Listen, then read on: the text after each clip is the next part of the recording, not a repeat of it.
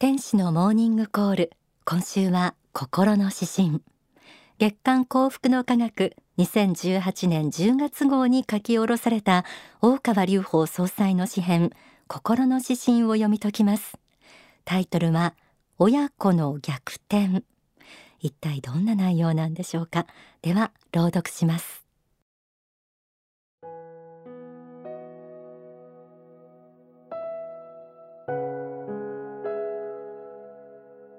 心。の指針親子の逆転。同じ家族として過ごした親子なのにどうして気立ても才能も違っていくのだろうか。魂の違いと言ってしまえばそれまでなのだがどうしてもこの世では親子の秩序が優先するような気がして納得がいかないものだ。古い言葉では「トビが鷹を産む」ということもある。平凡な親から非凡な子が生まれる例えだ。逆もまた真なりで非凡な親から平凡な子が生まれることもある。あるいは運命のいたずらかとも思うが光が強ければ闇もまた強しという気がする。ただ単に上下の問題だけではなく異質としか言いようがない場合もある。とにかく世の中は一筋縄ではゆかぬ。いっそのこと家族を動物園に例えて上下ではなく違いを楽しんだ方が良いかもしれない。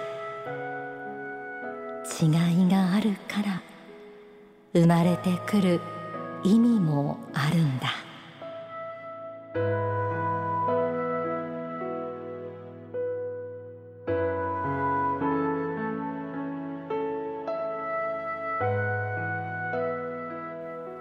心の指針親子の逆転いかがでしょうか？親子の立場を儒教的な上下の秩序として見がちですが子を持つ親として聞いた方にどう聞こえたでしょうか？親子というのは過去世でも縁が深かった同士であると仏法真理では説かれています。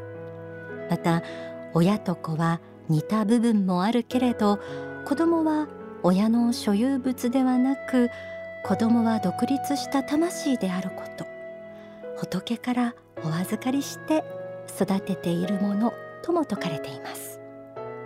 今回の心の指針はそんな霊的真実があったとしても一筋縄ではいかない単純ではない紙仕組みを参ったなぁと苦笑いが聞こえてきそうな人間的な情への理解で綴られていました。聞いてくださっている方それぞれに親子関係の現れ方は違うと思います。うなずいた部分も皆さんそれぞれ違ったんじゃないかなと思います。あるいはお隣や知り合いの親子関係を思い浮かべてうなずいていたという方もいるんじゃないでしょうか。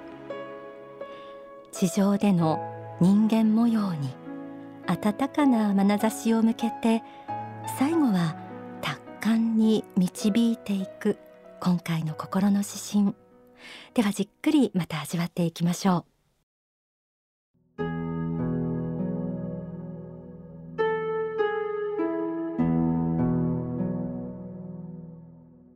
同じ家族として過ごした親子なのにどうして気立ても才能も違っていくのだろうか。魂の違いと言ってしまえばそれまでなのだがどうしてもこの世では親子の秩序が優先するような気がして納得がいかないものだ。親子というのはつくづく不思議な関係です。見た目も中身もそっくりという人もいれば親とはちょっと違う。同じような育て方なのに他の兄弟とは性格が全く違うという人もいます。親子であってもそれぞれの魂は別だということを私たちは仏法真理で学んでいますがこうした真理を知っていてもなおその魂の違いに不思議に思ったり納得がいかなかったりすることもあるでしょう。古い言葉では「トビが鷹を産む」ということもある。平凡な親から非凡な子が生まれる例えだ。逆もまた真なりで非凡な親から平凡な子が生まれることもある。あるいは運命のいたずらかとも思うが光が強ければ闇もまた強しという気がする。非凡な親だから子供も非凡。逆に平凡な親だから子供も平凡とは限りません。トビが鷹を産むという例もまたその逆の例もたくさんありますよね。親の七光もある種の影をにじませます。親と子血のつながりからも霊的真実からも似た傾向性を期待しがちですが心の指針はこう続きます。ただ単に上下の問題だけではなく異質としか言いようがない場合もある。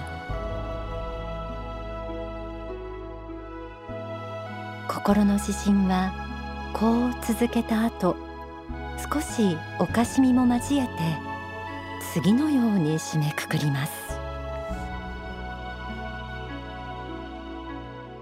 とにかく世の中は一筋縄ではゆかぬいっそのこと家族を動物園に例えて上下ではなく違いを楽しんだ方が良いかもしれない。違いがあるから生まれてくる意味もあるんだ。ふっと心が軽くなるような表現で綴られました。違いがあるから生まれてくる意味もある。人は魂を磨くためにこの世に生まれてきたという真理を知っていればこそ深く染み入る言葉です。大川隆法総裁は書籍人生の迷いに対処する法の中でこう述べられています。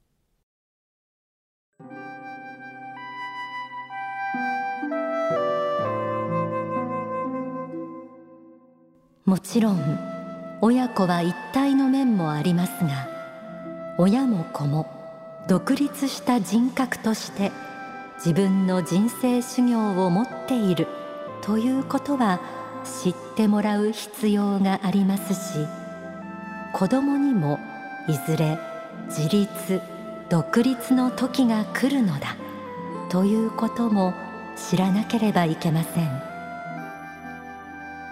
何かをしたから必ずこうなるということは大きな目。神仏の目からは縁起の理法通りなのでしょうけれども個人の家庭の中にいる自分。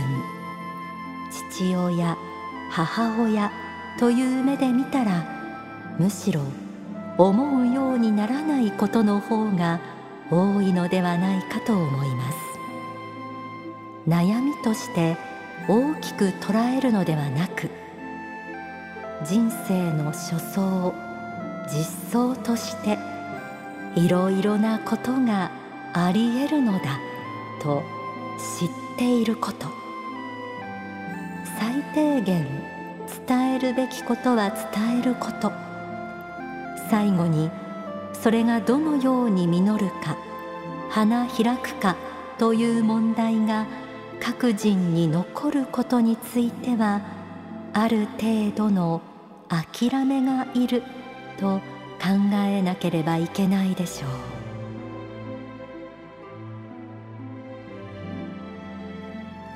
していればこそ違いが出てくると心が遠く離れていってしまうようで寂しく感じることもあるでしょう。でも本来親も子も独立した人格として自分の人生修行を持っています。違っていて当然なのかもしれません。人は皆親の子であると同時に仏の子でもあります。仏から預かった魂を慈しみお互いに学び合えることも人生の醍醐味の一つと言えるのではないでしょうか。ではここで大川隆法総裁の説法をお聞きください。それはね子供手かかりますよ。腹立たない方がおかしいですよ。もう仏様でしょうね。もう知らぬ方が仏様で。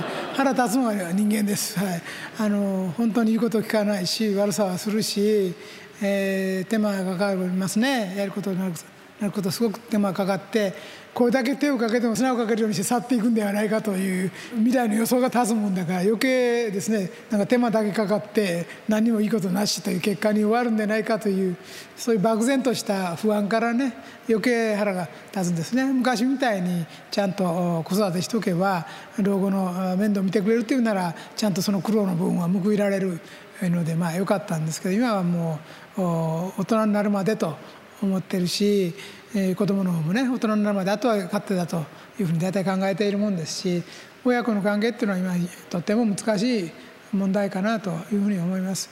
ただあの私が今まで読んだそういう幼児教育的なもんでねあの心に残ったものとしてはね子供は可愛いのは5歳までだと。いう言葉がやっぱり心に残っておりまして5歳までは可愛いとまあそれでも十分恩返しは終わったんだと。いうことで6歳以降はもう諦めろと。いうことでそれぞれ各自に自分の人生を求めてあがきもがいて彼らも苦しい道をまあ歩んでおりますのでそれからとねあまり大きな期待をかけたらですねやっぱりあの損すると。だから、まあ、5歳まで子どもの恩返しは大体終わると思っておれば親子関係はうまくいくと。いうあれがありました。だから5歳まででも手は随分かかりますけどもかかりますけどもいろんなやはり夢も希望も親に与えてはくれるもんですし何よりもまあ可愛いですわね。5歳までは大体可愛いし言うことを聞いてくれる人が比較的多い比較的多いですよね。だからそれまでで親親への恩返しは大体終わってるんだと、まあ、思思った方がいいと、まあ、そう割り切ればそんな不幸は親子の関係では起きないで済むようではあります。で予想外にあの親孝行になる場合もありますけども大体そんなような感じはしますね。お聞きいただいた説法は書籍上手な個性の伸ばし方に収められています